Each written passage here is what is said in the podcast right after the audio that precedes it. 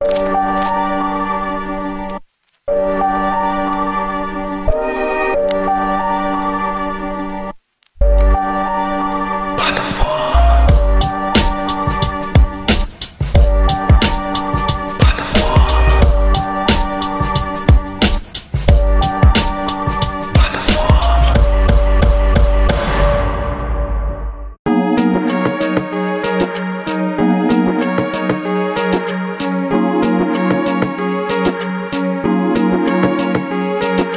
galera, me chamo Jonathan Fernandes, está no plataforma de número 166 166. Estou aqui com ela, Maíra Mateluna. Que nome bonito, né? Maíra Mateluna. É a minha amiga de trabalho, mais uma, né? Colega de trabalho que eu trago aqui no plataforma para a gente trocar uma ideia. É, se apresente, Maíra, para quem não te conhece, né? Fale quem você é e muito obrigado por você ter aceitado o convite. Obrigada a você, Joe. Eu sou Maíra, eu tenho atualmente 24 anos, sou de São Paulo, capital. É, sou nascida e criada em São Paulo, na região central de São Paulo, né? Sou paulista, mas filha de nordestinos, então aquela pessoa que, tipo, da pessoa que sempre tá por dentro das comidas, típicas, que sempre gosta de uma comida diferenciada. Então, para mim, tipo, uhum. não tem tempo ruim. E você é de São Paulo mesmo. Você mora em São Paulo hoje? Moro em São Paulo. Eu resido na zona leste de São Paulo, mas eu sou nascida e criada na região central. Que para uma criança não faz sentido nenhum nada que você tá falando, mas. Vamos lá. É, quem mora na região central do, de São Paulo é os lugares que, tipo, geralmente é, todo mundo conhece. Avenida Paulista, Rua Augusta, 25 de Março. Braz, são regiões centrais de São Paulo. Certo. E Maíra, como é que funciona, né, o nosso programa, o plataforma quando eu te convidei, eu te falei uhum. que eu sou um cara curioso, eu sou um cara que gosta de ouvir histórias, né? E o meu interesse por te convidar, além da nossa amizade, óbvio, foi quando a gente, no trampo, a gente estava falando sobre. Você estava falando um pouco sobre como foi a sua infância barra adolescência, né? Sim. E ali me deu, me deu gatilho para te convidar para ouvir tua história um pouco mais, conhecer um pouco mais de perto. E eu acho que a gente já podia começar daí, né? Eu acho que a Maíra já podia falar sobre como foi a infância da Maíra. Você já contou de primeira mão, é filha de pais nordestinos, né? Então, uhum. você podia já contar pra gente, na medida que você fosse na medida que você for contando, se eu tiver alguma dúvida, qualquer coisa eu te interrompo. Beleza? Perfeito, belezinho. Eu acho que a minha infância foi bem diferente das demais crianças, porque eu cresci em um colégio interno. Uhum. Nesse colégio, eu ia, eu ficava, eu dormia na escola, né? Além de estudar com as crianças no período da tarde normal, eu tinha toda uma rotina dentro da escola de morar, comer, ter atividades, ter educação. Então eu uhum. ficava de segunda a sexta na escola. Então, assim, é, todo mundo fala, nossa, colégio interno, isso tipo chiquitita, só que com freira. só uhum, que sim. não era algo voltado a crianças órfãos, era voltado para crianças é, com baixa renda, né? O que acontece? Era uma oportunidade uhum. de ter um estudo bom em uma escola particular e ter ótimos estudos, uma rotina boa. Então eu fiquei eu ia segunda para a escola e voltava só sexta-feira para casa. Então eu só via meus pais de final de semana. E tipo assim, o pessoal sempre pergunta porque, nossa, você não sentia falta? Assim, a gente no começo sente, mas depois, para mim e pra minha irmã, como a gente entrou bem nova, então já era a nossa casa, né? Tipo, já era a nossa rotina, a nossa uhum. infância foi lá. Tanto que foi uma, foi uma das melhores coisas que a nossa mãe fez por nós. Né? Tanto que eu tenho lembranças ótimas de lá, todo mundo que estudou junto comigo também tem esse carinho pela escola, né? Então, assim, lá na escola tem, tinha toda uma rotina, tinha toda uma educação, tanto que assim, era um colégio interno de freira, então era uma escola rigorosamente católica, então tinha regras, tinha as coisas que não podia. E uhum. foi esse processo dos meus 7 até meus 12 anos na escola, como interna, mas eu fiquei na escola até os meus 16 anos com, no ensino médio normal. Ah, e lá só tinha meninas, no caso, né? Isso, era um colégio interno voltado para meninas. Era um colégio de meninas. À tarde tinha educação normal com outras crianças, mas no colégio era colégio interno de meninas. Tá. E aí você passava o dia lá e dormia em casa, era isso? Não, é assim, eu ia segunda pra escola, dormia na escola normal. Aí quando era na sexta-feira à noite, a gente voltava para casa. Aí, é, na escola, tinha os dormitórios que a gente ficava por turmas, né? Então, por exemplo, as meninas do segundo ano ficava em um dormitório, as, as meninas do terceiro ano ficavam em outro, as meninas mais velhas ficavam em outro. Então, eu, no total, era três dormitórios grandes. Aí, no final de semana, você voltava para casa e tinha, tipo, o final de semana de uma criança normal. Na verdade, não muito, porque, assim, é, onde eu morava, na região central, era um prédio que na época não era um prédio muito bom. É, no centro uhum. chamava Treme Treme, que tinha problemas, tipo, com a polícia, tinha problema Sim. de prostituição, tráfico de drogas, então já, uhum. já se tem um motivo pelo qual a minha mãe colocou eu e minha irmã no colégio interno, né? Porque minha mãe sempre trabalhou uhum. muito e às vezes não conseguia ficar com a gente em casa. Tanto que desde os meus seis, sete anos eu ficava com a minha irmã sozinha em casa. E como tinha esses problemas, né, que, que acontecia, e minha mãe sempre trabalhou muito, ela achou melhor colocar a gente no colégio interno, não só para nossa segurança, mas também pra gente poder ter, tipo, a melhor educação possível. Uhum. E você é a irmã mais, mais velha, no caso? Isso, aí sou eu, que sou mais velha, e tem a minha irmã. Só, só somos nós duas. Beleza. E Maíra, me conta assim, como é que depois que você terminou o ensino médio, você saiu do colégio e voltou a morar com seus pais, foi isso? Assim, tipo, eu sempre morei com eles, né? Mas, tipo, como tinha essa rotina de, de, da escola, né? Eu só tinha, tipo, uma relação com meus pais aos final de semana, sabe? Tipo, sábado e domingo. Uhum. Então, tipo, assim, foi algo que a minha mãe abdicou, né? Eu, tanto que eu, eu e minha irmã, a gente, tipo, nunca teve problema referente a isso, porque a gente sabe e agradece minha mãe por isso. Uhum. Mas a gente teve, tinha, tanto que quando tinha os momentos de férias, essas coisas, a gente viajava, minha mãe, tipo, levava a gente pra colônia de férias, então a gente tinha esse momento, sabe, de família também. É, morava entre aspas, né? Tipo, passava o final de semana, né? Mas, tipo. Sim, sim, a gente ficava, tipo, o nosso tempo todo na escola. Inclusive, tinha períodos que tava tendo as férias que a gente ficava até um pouquinho mais na escola, que tinha gincanas, né? Então a gente que pedia pra nossa mãe uhum. pra ficar um pouquinho mais, porque tinha, tipo, as brincadeiras que fazia tal, era bem legal. E aí, depois, do ensino médio, você foi fazer o quê na vida? Então, assim, assim que é, é, o que acontece, tipo, a minha escola, ela não é mais ativa, infelizmente ela encerrou. A escola ainda existe, mas ela não funciona mais como escola, porque como é uma escola que tem mais de 180 anos, é um patrimônio escultórico uhum. São Paulo, né, tombado, ela não exerce mais mas, tipo, depois disso, eu só saí da escola porque a escola fechou. Senão eu ia finalizar Sim. o meu ciclo estudantil tudo lá. Aí, uhum. depois disso, o que aconteceu? Eu sempre estudei escola, né, na escola particular, né? Já tinha um ensino. Então, tipo, para mim, é, o ensino público eu não queria. Eu realmente eu não queria de jeito nenhum. Né? Então, o que aconteceu? A minha mãe foi, foi, foi. Nossa, foi uma correria, só de lembrar procurando escolas particulares, né? Que aceitasse bolsista e tudo mais. Aí foi tentando. Só que, tipo, é difícil escola uhum. em São Paulo que aceita bolsa. E quando aceita é muito limitado. É uma concorrência Sim. muito grande. E não é certeza que vai ser renovada. Tipo, tem casos que a bolsa só dura um ano e depois, tipo, é incerto. Aí foi que a gente viu que tem, tinha, né, o vestibulinho ETEC. Que, para quem não sabe, né, uhum. né?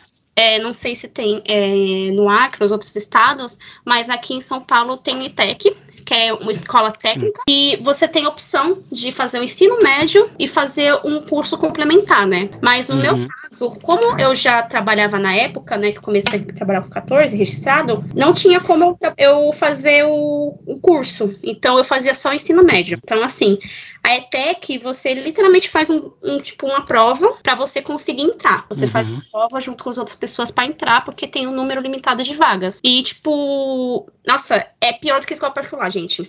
ETEC suga sua alma, tipo, você é bem complicado. É bem Caramba, complicado. mas por quê? Por conta do tempo? É, porque, assim, primeiro, o tipo de nota não é igual a nota que a gente recebe, tipo, 5, 10, 7. As notas Sim. são por letras. I, insatisfatório, R, regular, B, bom e MB, muito bom. Então, isso uhum. acabava atrapalhando muito a questão das notas, né? Então, você tinha que tirar uma nota muito boa para poder ficar na média. E se você tivesse, por exemplo, muito R ou RI, isso poderia fazer com que você reprovasse na matéria também. era, era muito puxado, assim. Isso porque eu só fazia ensino médio, porque senão se eu fizesse o técnico aí que eu não ia ter vida mesmo. Aqui a gente tem o IFAC, que é, que é um instituto, é, instituto de alguma coisa, enfim, é uma escola técnica que tem um ensino médio também, que é desse jeito que você falou. E tem os, os cursos subsequentes, né? Que, inclusive, eu até, eu até fiz curso lá já, quando eu tinha saído do ensino médio. Então, a escola técnica tem três, eu acho, se não me engano, aqui em Rio Branco. Uhum. Mas eu, deu para entender mais ou menos como é que, como é que uhum. funciona. Você começou a trabalhar com 14, isso, trabalhei 14 anos como jovem aprendiz. Foi logo quando começou a se instaurar o programa de jovem aprendiz. Na época era menor aprendiz, tanto que era menor aprendiz. Então, assim, é, eu ainda ia fazer 15 anos, né? Então, a minha carteira foi com 14. Meu tra primeiro trabalho foi uma copiadora perto da minha casa, na Augusta, que dava mais ou menos uns 10 minutos andando. Então, era bem perto de casa, não, não precisava pegar metrô nem ônibus. Isso que era uma vantagem, né? Na época, um salário ok para trabalhar quatro horas. Eu, tipo, na época tava bom, né? Primeiro trabalho. E eu ficava, tipo, fazendo rotinas administrativas dentro da copiadora mesmo. Até hoje também você trampa muito, né? Tipo, pelo que eu fiquei sabendo, você além de tra trabalhar comigo, né, onde a gente trabalha, você trabalha em outros cantos também, é isso? Sim, com certeza, porque é algo que eu, tipo, como posso dizer? É algo que eu peguei da minha mãe, porque eu sempre vi minha mãe sempre trabalhando muito, para se esforçando para dar o melhor, né? Então, desde uhum. que comecei a trabalhar, sempre quando eu tinha a oportunidade de trabalhar, além do meu trabalho aos finais de semana com um bico ou outro, eu sempre trabalhei. Tanto que eu sempre fui muito acostumada a trabalhar, tipo, sábado, com, uma, com um evento, com alguma coisa do tipo. Então, eu sempre fui aquela pessoa Sim. que fazia bico para complementar. Uhum, pode crer. Eu acho, tipo assim, você já contou muito, assim, da, da sua infância e de como esse período no colégio interno, ele foi, no fim das contas, vantagem, né, para vocês, né, tanto para você como para sua irmã, assim. Mas você acha que de certa forma, agora a gente já vai entrar no papo filosófico, tá? Que é um uhum. momento dentro do programa onde onde eu faço perguntas já de filosófica já para as pessoas, porque são, são coisas que eu, que eu enxergo da vida. Uhum. Mas assim, você acha que isso, de certa forma, te fez amadurecer mais cedo para, sei lá, porque você contou que, pô, aos 14 anos você já foi fazer o menor aprendiz, já foi desenrolar, né? Tipo, já foi, tipo, ter seu dinheiro, de certa forma, tem um senso protetor de ser irmão mais velha. Eu falo isso porque eu já fui irmão mais velho durante, durante algum tempo, durante muito tempo. Então eu, eu, eu, sei, eu entendo mais ou menos essa coisa de querer de, de, ter um senso protetor também do irmão mais novo. Mas assim, você acha que isso te ajudou também em você amadurecer mais cedo para para certas coisas, para entender como a vida funciona de forma mais rápida? Então, é, eu acho que a escola, tipo, me deu disciplina para mim saber, tipo, não só fazer as coisas, né, dentro de casa, tipo, para mim mesmo, porque se ali era eu, tudo bem que tinha as, as coordenadoras, só que eu que tinha que separar minha roupa, eu que tinha que me vestir, arrumar minha cama, a gente tinha uhum. momentos que tinha que limpar o dormitório. Então, assim, a gente aprendeu a ter a rotina e também ter a disciplina, sabe? Tipo, horário de comer, horário de estudar, horário de fazer as coisas, né? E também, assim, é, eu sempre cuidei da minha irmã, né? Porque. Irmã mais velha, não, então a gente acaba sendo aquele, tipo, mini adulto. Mas eu acho que foi algo que me ensinou a, a, a saber, tipo, administrar, sabe? A ter mais, tipo, direção uhum. da vida. Então, tipo assim, eu, eu nunca tive tanto problema, por exemplo, que nem os jovens na época da minha idade, para conseguir pensar no futuro, de querer ter as coisas, de se organizar, sabe? Foi algo que, assim, eu sempre fui mais, tipo, como eu posso dizer? Eu sempre fui aquela pessoa mais certinha, de querer fazer as coisas certo. Então, acho uhum. que foi justamente por conta da escola, porque além de eu ter minha irmã, teve momentos da escola, conforme a gente vai crescendo, a gente. Eu cuidava das minhas mais novas, então, tipo, eu era a menina mais velha que cuidava das menores. Então, tinha essa questão também de saber cuidar de criança. Tanto que eu não tenho filho, não tenho sobrinho nem nada, mas, tipo, eu entendo como funciona a cabeça da criança. Nunca fiz é, psicologia infantil ou pensei em, em em educação infantil, mas é pelo fato de convivência, muitos anos, né? Sim, é louco isso, né? Porque assim, eu, quando eu era criança, a minha mãe, eu, eu fui o primeiro neto da minha avó, fui o primeiro filho da minha mãe, enfim, o primeiro tudo, assim, mais, digamos, né? Então eu sempre tive um senso protetor dentro de casa é, muito grande. Só que a gente não tinha condição, né, assim, para muita coisa. Então, o que, que a minha mãe fazia? Ela me ensinava como fazer, tipo, como caminhar, né? Como viver. Então a minha mãe tentava me proteger dos perigos, né? O máximo que ela podia. Então, tipo, isso foi, foi, foi bom para mim por uns lados, mas foi muito ruim pelo, por outros, porque eu aprendi a cozinhar tarde, eu aprendi a lavar roupa tarde, eu aprendi, porque a minha mãe sempre teve essa coisa, ai, ah, meu filho, né, tipo, até meu irmão nascer. Como você tá falando, pelo senso da urgência, da necessidade, pô, eu tenho que fazer isso, porque se eu não fizer, ninguém vai fazer. Eu fui aprendendo a lidar com certas coisas. Quando eu sofria bullying, por exemplo, é, na escola, eu tinha vergonha de falar para a mãe, eu tinha vergonha de falar para qualquer pessoa, né? Eu tô passando por isso.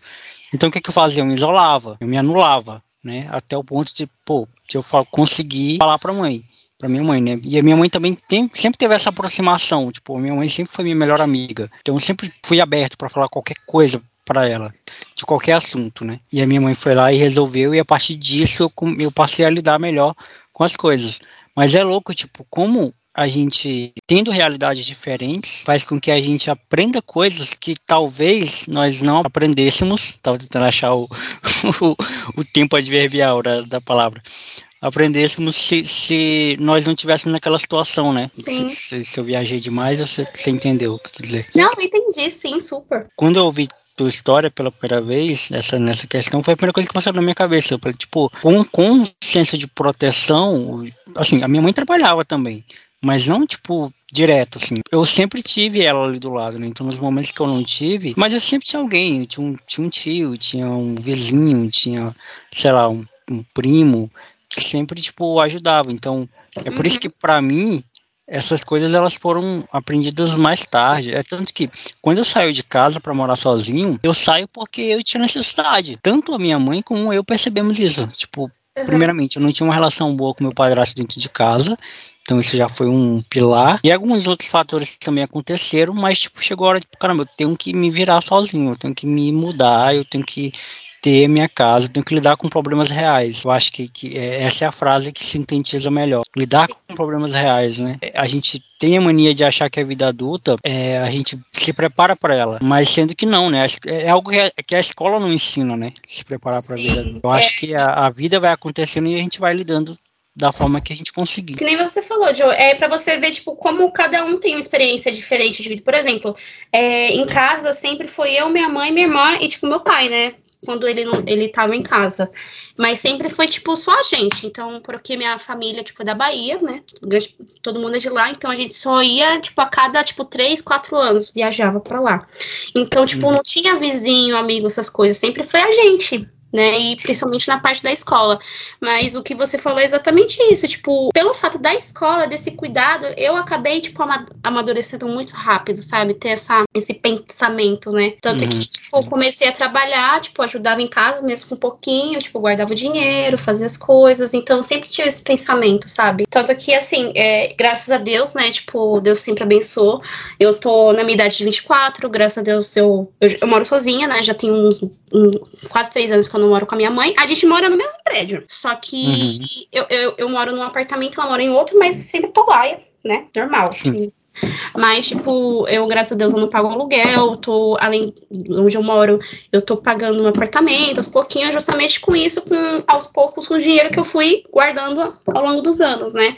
Além de, tipo, conquistar as coisas que eu sempre quis e nunca tive condições antes de comprar, né? E é, eu também tenho isso também, tipo, muitos dos meus, muitas das coisas que eu faço hoje, eu tenho condição de comprar de ter, de fazer, são coisas que, tipo, eu nunca tive, né, condição. E aí isso já leva para outra coisa também, né, que a gente vê diariamente acontecer.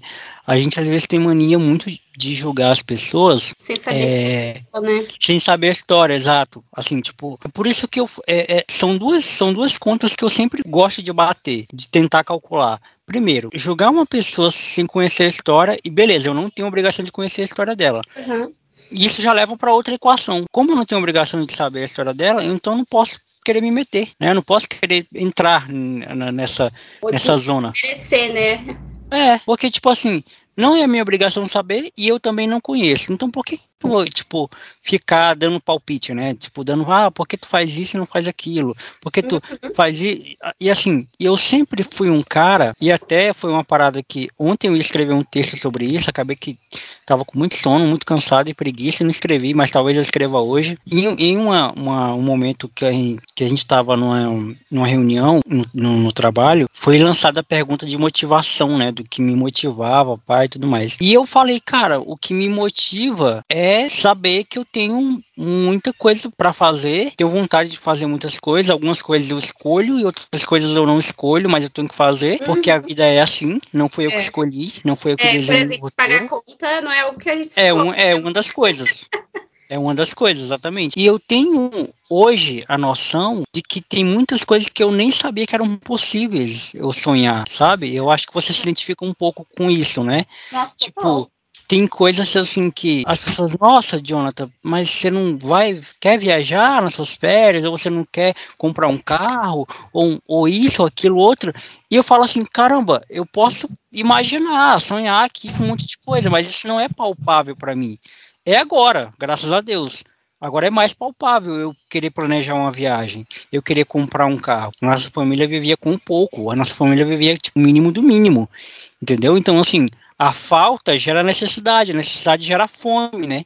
E a fome gera a vontade de querer fazer. Se hoje eu saio para um rolê e gasto tanto, e, e, como tanto, e como isso, como aquilo, faço aquilo, é porque eu não tinha antes. E eu não achava que era possível um dia ter. É muito também nessa coisa da gente, caramba, as pessoas estão correndo porque elas tiveram uma base. Eu nem base tive. Tô construindo agora, com os meus 27 anos. E é louco quando a gente para pra pensar, né? Porque geralmente a gente vai só vivendo e nunca pensa nisso. Não, mas você falou tudo, Joe. E assim, é só uma nossas conquistas, né?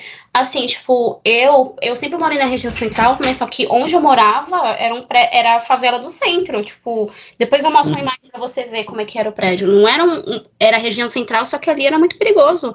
Polícia batia direto lá. Tipo, eu já vi coisas que, que uma criança não deveria ver e achar normal. Uhum. Então, assim, é, eu acho que, tipo, por exemplo, agora, na atual circunstâncias, e até mesmo que eu. A, eu tive a consulta hoje, né, com a psicóloga, ela falou comigo, você, se você não tem que pensar, tipo, depois, você não pode se cobrar, se você tá tendo condições e você quer fazer, tira um tempo para fazer isso, porque Sim. se você ficar pensando muito depois, depois, depois, você não vai aproveitar, né, então hum. acho que são, é exatamente o que você, o que você falou, tirar um tempo não só pra gente adquirir, né, os bens que a gente deseja, que a gente quer, que a gente almejou, mas também tirar aquele tempo pra gente aproveitar, curtir, fazer uma coisa diferente, diferente, comer uma coisa diferente, sabe? Se dá aquele momento de luxos. Ah, eu sempre tive vontade de comer aquela coisa, mas tipo, ah, eu não vou comer porque é muito caro. Poxa, você fazer isso uma vez para você uhum. se sentir bem não vai te fazer mal, porque é algo para você. Se você trabalha pra caramba, é para se dar o melhor, para conquistar o melhor, né? É porque eu tenho uma sensação, Maíra, que a gente não tem, a gente não pode viver o presente. A gente tem sempre que pensar no futuro. Sim, nossa, e esse futuro é inalcançável, esse futuro ele, ele, é inexistente. A gente não pode comer uma comida diferente hoje porque a gente tem que guardar dinheiro para comprar tal coisa amanhã. Exato. A gente não pode curtir o momento do luxo hoje porque esse dinheiro vai afetar na conta de amanhã. A gente nunca a gente está sempre sendo puxado para trás e isso é cansativo, né? Isso é entediante, isso é deprimente, na verdade. E eu venho desse lugar, eu venho desse lugar onde eu, eu sempre ouvi de que você não pode isso, você não pode aquilo. E, e por que, que eu não posso? Ah, porque você não tem dinheiro. Mas hoje eu tenho. Por que, que eu não posso agora que eu tenho? Ah, Exato. Ah, não, porque você. E sempre tem um, um asterisco pra gente, né? E, eu tenho essa sensação de que. Pessoal, né? Porque, tipo, a gente é. pensa, tipo, a gente tá tão, desde pequeno inserido naquilo que quando agora na vida adulta a gente fica, tipo, em conflito, né? Tipo, por que eu não posso? Eu não sei você, mas eu sou. Eu, até hoje eu tenho esse problema, tipo, que quando eu era criança, aí, quando a gente comprava uma roupa nova, a gente guardava e só usava aquela roupa quando fosse sair para alguma coisa importante. Aí passava, tipo, meses, mal tempo e a roupa tava lá. Só para ser usada para isso. Tanto que é muito estranho, uhum. né? Tipo, você compra uma roupa, você gosta, mas tipo, ah, não, eu só vou usar ela quando eu sair. Sendo que Era se você. A famosa quer, roupa de sair, né? Isso, exatamente. Exatamente. É. Não, não é para você usar, isso aqui é pra você usar quando sair. Ou se não, tipo, isso aqui é só pra depois. Aí come tudo agora, amanhã fica sem. São coisas assim que, tipo, só, só que quem é pobre raiz sabe mesmo. É, mano, é essa palavra, é pobreza. Não é uma pobreza de espírito. Eu, o Brasil, graças a Deus, o Brasil é um país muito rico em força de vontade, em, em, beleza, né? Em ver, em ver tipo alegria no caos, né? A gente, a gente sabe que o Brasil é assim. Porém, é como eu falei, é triste viver uma vida toda baseada nisso. Exato. Baseada. E para você que é mulher, para as mulheres também, talvez até tenha um peso a mais sobre essa questão da tudo ser urgente.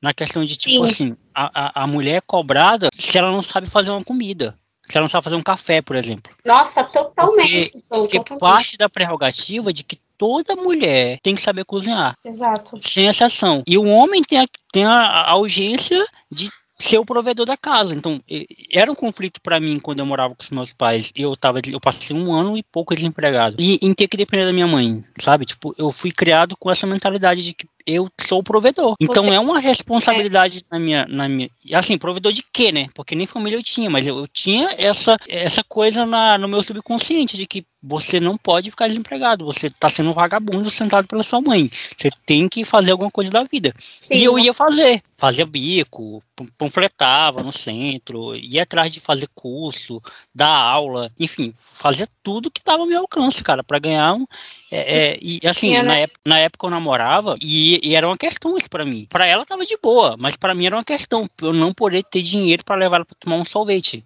um açaí. É. Tá ligado? Isso, eu ficava isso com isso. É, era um peso pra mim. Sem, tipo, sem perceber, ter essa cobrança. É, e é uma autocobrança exagerada, tipo, e, e que vem de um lugar social que não é saudável né, que constrói homens machistas, que constrói uma sociedade machista, que constrói, sei lá, não queria usar esse termo, mas é, é, o, é o termo muito usado, né, uma sociedade patriarcal, né, que é. tem essa coisa de que o homem, ele ele é o dominador, ele tem o poder de tudo sobre tudo. E isso também é deprimente, isso também cansa. Ninguém tá ninguém consegue ser o tempo todo forte. A gente, pô, tá vendo uma geração aí de homens com depressão e, e ansiedade por conta é. disso também. Achar que não pode chorar, achar que não pode ser fraco, Exato. que não pode desistir, que a fragilidade, né? É, exatamente. Eu acho que assim, a gente a nossa sociedade está melhorando quanto a isso, mas se você pegar o pessoal que até os anos 2000, que é o pessoal que tem seus 23, 24, né? É, a nossa idade, né? A nossa geração tem esse problema porque a gente pegou isso. Mesmo que a gente não seja, os nossos pais acabaram passando isso pra gente, né? Então, tem essa cobrança.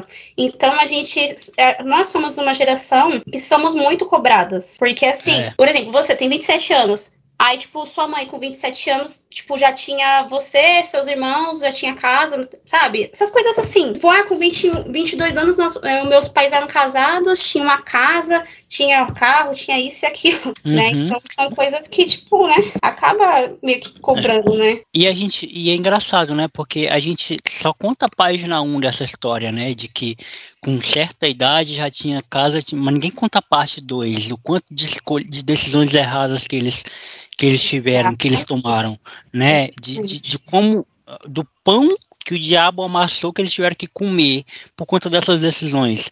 Exato. Ainda bem que deu certo em muitos casos, ainda bem, mas isso não significa que é o caminho mais correto. Não é, não é incomum a gente ouvir pais falando: "Ah, não quero que você faça o que eu fiz". Exato. Então, caramba, então isso isso é a prova cabal de que eles não tomaram a decisão correta. Exatamente. Deu certo, beleza, tudo bem, deu certo, graças a Deus, ninguém morreu. Mas não foi a decisão mais correta para se tomar. E aí, às vezes me dá, sei lá, ânsia de vômito quando eu vejo as pessoas comentarem: ah, mas nos anos 90 ninguém tinha depressão. Ah, nos anos 80 ninguém tinha burnout, enfim. Exatamente. Mas o pessoal tinha tempo pra ter isso. Na verdade, tinha, só que não era falado. Exato, tinha. Os caras, todo, Cara, isso existe desde que o mundo é mundo, mas, cara, vai, ele vai parar? Tem dois, três filhos para sustentar. Ele vai parar? Não vai. Ele vai colocar para debaixo do tapete e vai seguir a vida. Mas quantos homens dos anos 90, dos anos 80 que não se trancavam no banheiro para chorar? Exatamente. Ninguém sabe. Ninguém, ninguém conta isso. Ninguém fala dessas coisas. A gente só sabe, aquilo que eu falei lá atrás, a gente só sabe o quanto que dói e o quanto que é real quando a gente para para tocar nossas feridas, porque até nisso a, nossa sociedade ela é, é, maquiavélica, né? Ela faz com que a gente não tenha tempo para pensar nisso. Então é distração o tempo todo. Quando você não está trabalhando, você está assistindo um, uma novela. Quando você está assistindo uma novela, você está fazendo uma comida. Quando você, entendeu? Você está todo tempo, o tempo todo fazendo alguma coisa, para você não pensar nessas coisas. Não, com certeza. Tanto que uma coisa que, tipo, era tabu, mas a gente agora, né? Hoje em dia a gente está sendo mais flexível e aceitando tudo isso é questão de a gente procurar um psicólogo. Porque antigamente o pessoal achava que quem ia pro psicólogo era doido. Tinha muito esse preconceito, né? Até hoje tem. Mas hoje em dia a, a nossa sociedade está vendo que é uma necessidade. Porque olha quanto de jovens estão se matando por depressão, quantas pessoas que estão com, com algum tipo de dependência, seja ela química ou não, né? Então, assim, eu creio que isso é uma maneira de não só ter uma melhor qualidade de vida, e nos conhecer, mas também tratar aquilo que a gente tem, né? Dessas questões uhum. passadas que são tóxicas.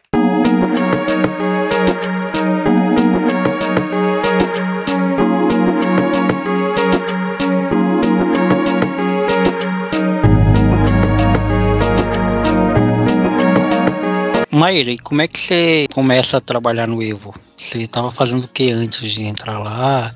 Como você entrou? Então, no Evo, eu era na Natura, né? Eu trabalhava no setor de cultura, experiência e marca pegadora da Natura, que era RH. Depois eu fui para uma outra área que era voltada aos às colaboradoras, do, os colaboradores em geral, mas também as consultoras de beleza né? Que era a Natura e Coupei. Uhum. Então, basicamente, na Natura, eu além de ficar nessa parte da cultura da empresa, né, da Natura, quando tinha os eventos que acontecia, eu era responsável pela parte de pagamentos, de concorrências, né? De, por exemplo, a Natura ia fazer um evento é, de um perfume, aí tinha que contratar, tipo, uma empresa para fazer os banners, uma empresa para fazer o o stand de divulgação. Então eu era aquela pessoa que entrava em contato com os clientes, né? Fazia toda a integração deles no sistema, entrava em contato, tirava dúvidas, verificava se estava dando certo ou não, junto com o comprador. Então era basicamente essa parte, né? Então eu tinha aquele contrato com o cliente, né? Com o fornecedor.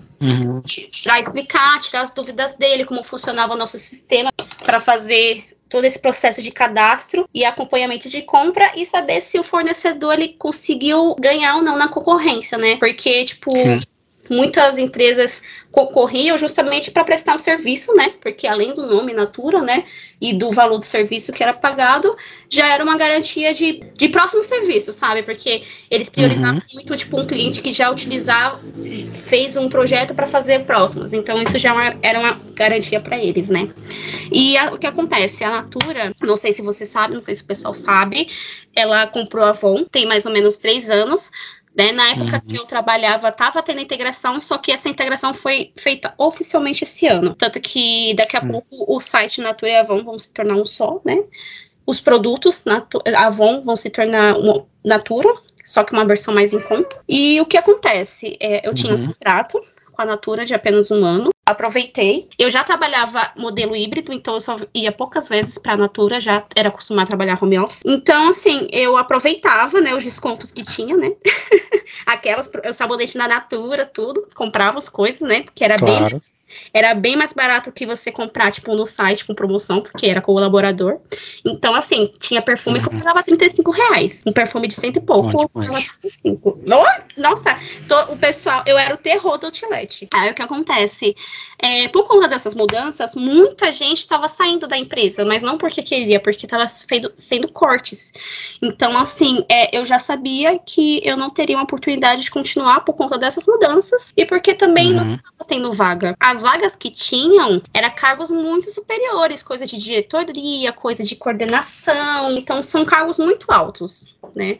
Então eu já sabia que isso realmente ia acontecer, né? E eu, como pessoa sempre precavida, já estava fazendo o quê? Indo atrás de oportunidade. Só que acontece, infelizmente no Brasil, a gente tá tendo esse problema de desemprego. Então, assim, é, eu fiquei quatro meses parada, mas graças a Deus, tipo, sempre apareceu o bico. Só que chegou um, um, um tempo que eu fiquei com muita ansiedade, porque eu era acostumada a trabalhar durante a semana e final de semana, mas nem isso estava acontecendo.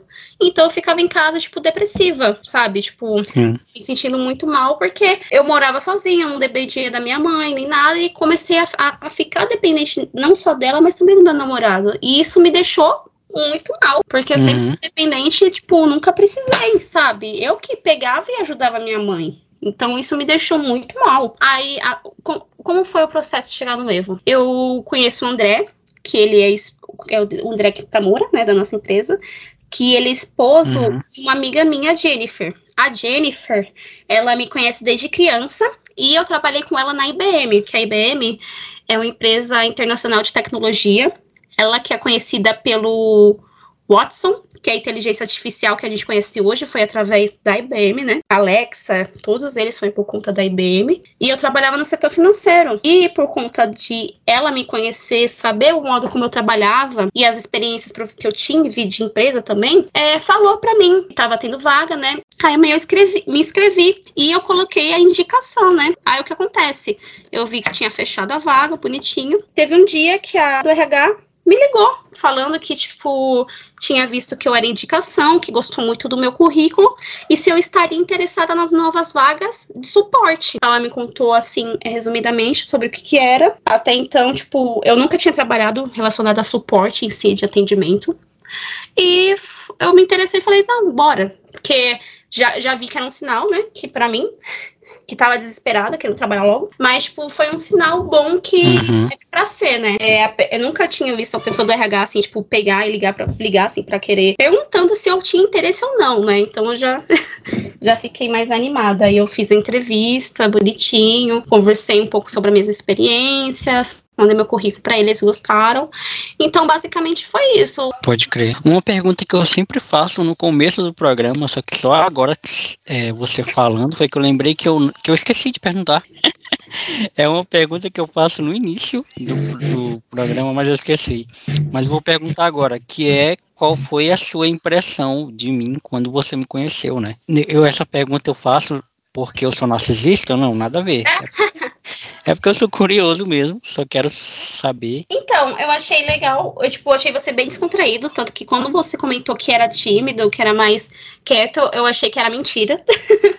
Ainda mais que Não você é. sempre fazia brincadeira assim com o pessoal. Fala dele, fala do chamado, Sim. né? Descontraído, ainda mais quando Sim. você falou que era do Acre, porque, assim, é, não só paulista, né, é, acaba sendo um pouco xenofóbico, mas a gente acaba zoando o pessoal do Acre, perguntando do dinossauro e tal, porque a gente, é muito incomum conhecer o pessoal desse estado, é bem difícil, para falar a verdade. A primeira impressão foi isso, uma pessoa bem descontraída, que, tipo, tanto que quando você virou meu padrinho, eu te aluguei bastante. Antes de você Nossa. entrar de férias, porque vi que você já tinha experiência boa no Evo, tipo, você sempre, tipo, quando tinha disposição me ajudava, né, nas minhas dúvidas. Mas a primeira impressão foi isso, uma pessoa descontraída, tipo, comunicativa e brincalhona. Da hora. As duas pessoas que você falou, eu sou tanto descontraído quanto tímido também.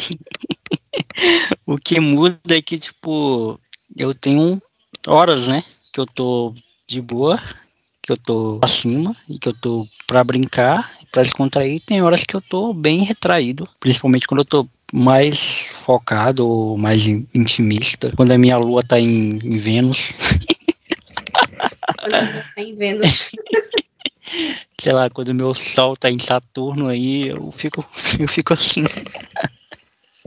Aquela pessoa de signo, né? Tudo, tudo coloca um, um mapa astral no meio. Tivemos boas reflexões nesse episódio, gostei demais. Sim, Bastante, nossa. E Maíra, a gente tem um quadro aqui é, novo. Eu falo que é um quadro novo porque ele começou esse ano, né? Mas já desde janeiro que ele é novo. Então já não é mais nem tão novo assim. Que é o quê? Que é um quadro onde o convidado indica, né? O convidado indica alguém que ele acha que é, seria legal para trocar uma ideia comigo, que eu é, gostaria de conversar. Hum. E aí eu queria que você indicasse alguém. Não precisa ser só uma pessoa. Você pode indicar duas, três, quatro, dez, se quiser. Eu só preciso que você me diga quem é a pessoa e o motivo pela qual você está indicando. Eu também não preciso ser uma pessoa que eu conheço, tá? Você pode indicar, sei lá, seu primo, é, sua mãe, pode ser qualquer pessoa. Não precisa ser alguém que eu conheço. Então, acho que assim, é, eu, eu, não, eu não pensei em outra pessoa, senão do meio do nosso trabalho, mas eu acho que uma pessoa que tem uma história bem legal é o Vini porque não só a questão, tipo, dele ser um menino de igreja, mas também o fato que ele é, fala outras línguas, ele tem, tipo, conhecimento em instrumentos muito diferentes, né, que, tipo, eu sou zero uhum. instrumento, né? Eu acho bem legal. Tipo, ele é um menino que tem um, aparenta ter uma história muito bacana. Tipo, não sei muito sobre ele, né? Vida pessoal, mas eu acho que o bate-papo com ele seria bem legal. Porque ele vai, poderia trazer muitas curiosidades diferentes. E outra pessoa Sim. também seria o Samuel. O Samuca. É, o Samuca. Beleza. Então é isso, Maíra. Esse espaço agora é o seu lugar de fala, onde você pode falar o que você quiser, mandar abraço para quem você quiser e te agradecer mais uma vez pelo seu tempo, pela sua disponibilidade. por lembrar de mim, tipo, me ter aceitado. Claro, em ter aceitado o convite para estar aqui. Fique à vontade. Então, primeiramente, tipo, agradeço por você, João, por me chamar, né, porque eu nunca tinha feito algo assim, tanto que eu nunca usei Skype na minha vida. Não, é, eu não, na época que o pessoal usava, eu nem sonhava em usar.